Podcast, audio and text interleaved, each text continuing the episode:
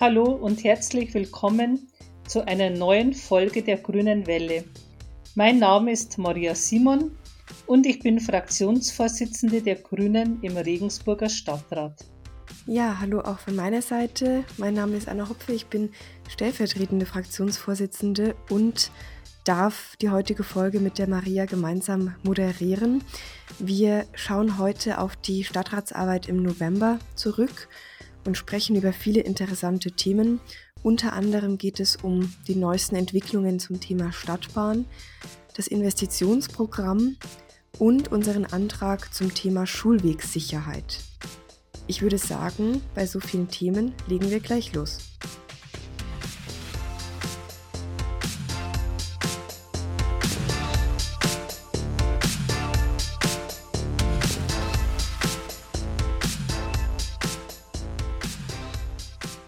Ja, in letzter Zeit gab es ja viel zu lesen in den Medien zum Thema Stadtbahn. Die Regensburger CSU hat mit ihrem Vorschlag ein Ratsbegehren über die Grundsatzentscheidung einer Stadtbahn die Koalitionäre sichtlich überrumpelt. Für uns Grüne steht das Bekenntnis zur Stadtbahn fest und wir bewerten das Vorgehen der CSU auch als sehr wenig konstruktiv.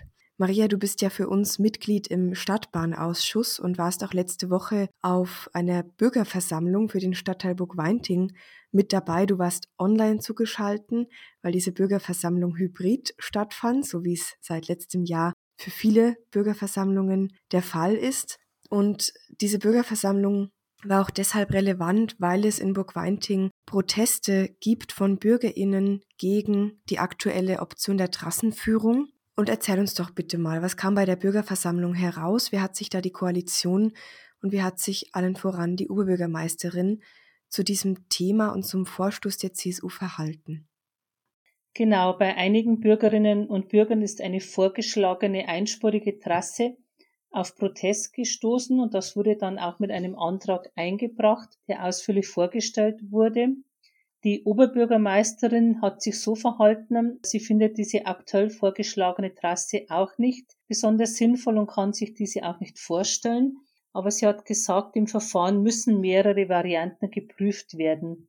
Ich hoffe, dass Ihre Erläuterungen die Gegner dieser Trasse überzeugt haben, denn die Gegner dieser einen Variante wollen generell eine Stadtbahn nach Burgweinting, denn sie wissen ganz genau, dass die Stadtbahn den Stadtteil Burg-Weinting einfach gut erschließen würde mit ÖPNV. Ich habe auch im Planungsausschuss am 9. November nochmals das Vorgehen der CSU angesprochen und eine klare Aussage von den Koalitionären zum Grundsatzbeschluss der Stadtbahn eingefordert.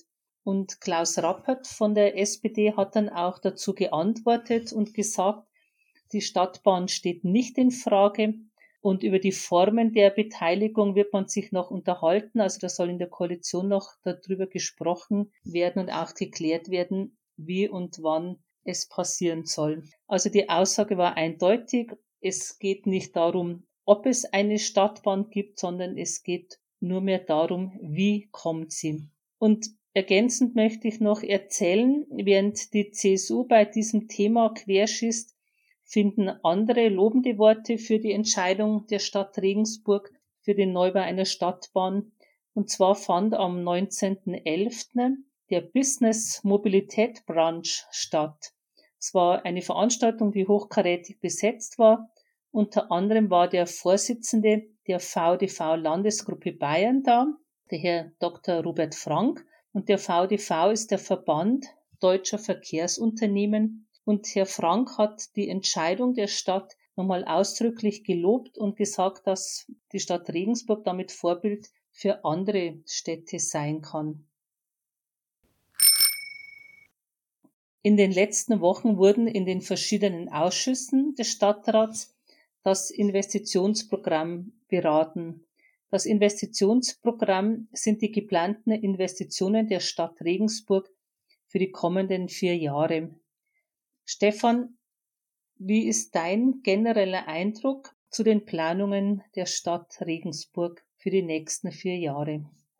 Ja, liebe Maria, liebe Anna, ich denke, der Vorschlag, den die Koalition uns für das Investitionsprogramm vorgelegt hat, Dieser Vorschlag hat eine gewaltige Unwucht. In den Bereichen Umwelt und Klima ebenso wie bei der Jugendhilfe, das heißt bei Kindergärten, Spielplätzen, Jugendzentren, da wird gekürzt. Wir haben vor kurzem erst darüber gesprochen, dass die Koalition das Fahrradverleihsystem beerdigt hat. Das wäre wirklich wichtig für die Verkehrswende in unserer Stadt. Stattdessen sind im Haushalt für die nächsten vier Jahre wieder viele Projekte für Straßenbau vorgesehen oder auch für neue Schiffsanlegestellen. Ein zukunftsfähiger Haushalt für unsere Stadt müsste meiner Meinung nach ganz anders ausschauen. Deswegen werden wir die Planungen bei der Haushaltssitzung im Dezember auch ablehnen. Vielen Dank für deinen Bericht, Stefan. Auch im Planungsausschuss wurde das sogenannte IP, also abgekürzt für Investitionsprogramm, behandelt. Einige Investitionen, die darin enthalten sind, haben wir lobend hervorgehoben. Das ist zum einen der Rückkauf der Erdbaurechte am Eisbuckel. Damit werden nämlich preisgünstige Wohnungen erhalten. Ebenso haben wir auch gelobt die Neustrukturierung des Recyclinghofes in der Marco-Meinen-Straße oder die Fahrradabstellanlagen am Hauptbahnhof. Wir haben allerdings auch kritisiert, dass der Green Deal und die Verkehrswende zu wenig im IP abgebildet sind. Es ist kein Geld eingestellt für die Umsetzung des Hauptradroutennetzes oder für die Umsetzung der Maßnahmen, die sich aus dem Beteiligungsverfahren zur Verkehrsberuhigung in der Altstadt ergeben werden. Wir haben vorgeschlagen, die Mobilitätsdrehscheibe am unteren Wörth zu streichen. Ein Argument dafür für das Streichen war, dass das Fahrradverleihsystem nicht kommen wird und das Fahrradverleihsystem wäre ein wesentlicher Beitrag zur Vernetzung verschiedener Mobilitätsformen gewesen. Das andere Argument zum Streichen war, dass wir darüber nachdenken sollten, den Verkehr nicht so weit in die Stadt zu ziehen. Lieber machen wir am Stadtrand die Park- und Reitangebote attraktiver die Leute lassen dort ihr Auto stehen und fahren mit dem Bus oder mit der Stadtbahn in die Stadt hinein. Für dieses Geld, das wir einsparen könnten, und es sind immerhin 18 Millionen, könnten Fuß- und Radwege vorgezogen werden oder ebenso auch die Sanierung der Obermünsterstraße.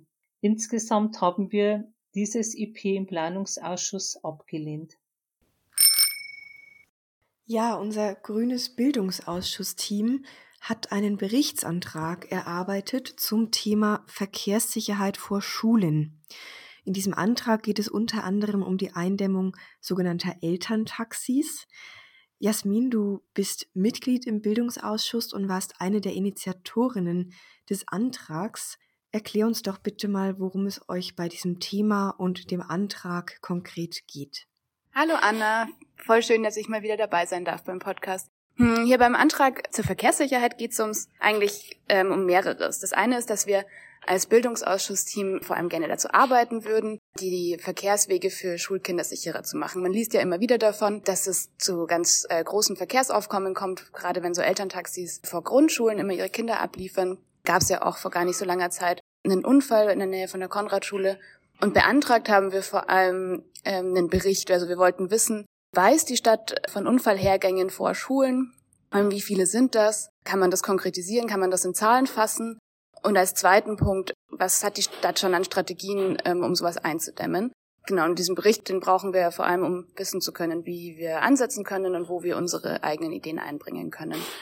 Genau, so viel zur Idee. Ja, vielen Dank, Jasmin. Der Antrag wurde gestern im Planungsausschuss behandelt. Dort ist unser Stadtrat Hans Teufel Mitglied und er fasst die Beratungen des Antrags jetzt für uns zusammen. Kurz vor den Sommerferien vor einer Regensburger Grundschule hat ein sogenanntes Elterntaxi ein Kind erfasst und mitgeschleift.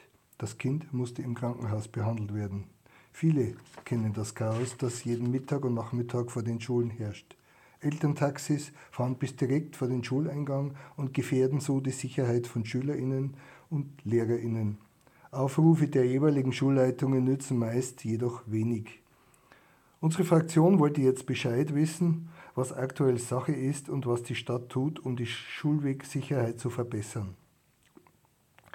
Im Planungsausschuss am Dienstag wurde der Stadtrat von Herrn Menicke vom Ordnungsamt und einer Vertreterin der Polizei informiert.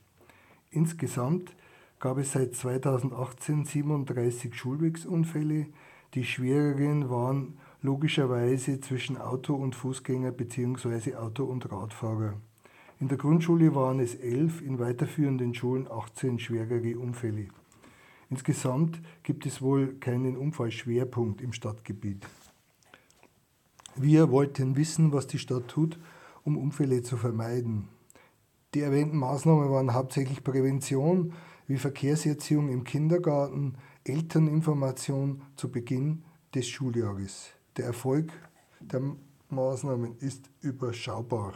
Heute Verbotszonen werden nicht beachtet, Parkplätze in der Umgebung werden nicht benutzt. Unsere Fraktionsvorsitzende hat noch auf die Aktion vergangener Jahre Ich gehe zur Schule hingewiesen. Hier werden die Kinder belohnt, wenn sie mit dem Fahrrad zur Schule kommen. Diese Anregung wurde dann von den Verantwortlichen aufgenommen. Weitere Maßnahmen sind nicht geplant. Die Stadtverwaltung und die Polizei haben uns jedoch zugesichert, dran zu bleiben. Wir finden auch, das Klima freut sich über Schüler, die mit Rad oder zu Fuß zur Schule gehen. Künftiges Mobilitätsverhalten wird auch in der Kindheit geprägt. Und jetzt hören wir noch einen weiteren Bericht. Und zwar war unser Team im Umweltausschuss auf Einladung des Bürgermeisters Attinger im Regensburger Klärwerk und hat sich, hat dort das Klärwerk besichtigen können. Monir, du warst bei diesem Termin dabei. Kannst du uns davon berichten und wie waren deine Eindrücke? Hallo liebe Maria, hallo liebe Anna. Es war sehr interessant, obwohl bei Beginn der Führung ein unangenehmer Geruch zu merken war. Die Kelleranlage Regensburg ist ein Regiebetrieb und derzeit auf 400.000 Einwohnerwerte Reinigungsleistung ausgelegt davon 37.000 Einwohnerwerte auf den Zweckverband entfallen, der im Jahr durchschnittlich 3,8 Millionen Kubikmeter Abwasser in das Kellerwerk Regensburg einleitet. Das Abwasser wird in drei Stufen gereinigt, zuerst mechanisch zum Sandfang, dann biologisch zur Entfernung feinster nicht absetzbare Schmutzstoffe und zuletzt chemisch. Am Schluss wird das saubere Wasser in die Donau geleitet. Bei allen Reinigungsstufen fällt Schlamm an. Seit 40 Jahren wird Schlamm nicht mehr an die Landwirtschaft weitergegeben, sondern zur CO2-neutralen Stromerzeugung in Kohlekraftwerken und Thermen verwendet. Circa 90 Prozent des Stroms, der für die BHKW-Anlage benötigt wird, ist als selbst erzeugtem Faulgas. Da immer mehr umliegende Gemeinden zum Kellerwerk der Stadt wollen, sind sowohl eine Sanierung als auch eine Erweiterung geplant. Ja, vielen Dank an unsere Stadträtin Munir Shahedi für die Einblicke. Und das war's auch schon wieder mit unserem heutigen Rückblick. Wir hören uns wieder am 8. Dezember und bei diesem Podcast werden wir uns intensiver mit dem Haushalt und dem Investitionsprogramm beschäftigen. Bis dahin eine gute Zeit. Ciao, bis zum nächsten Mal. Ciao.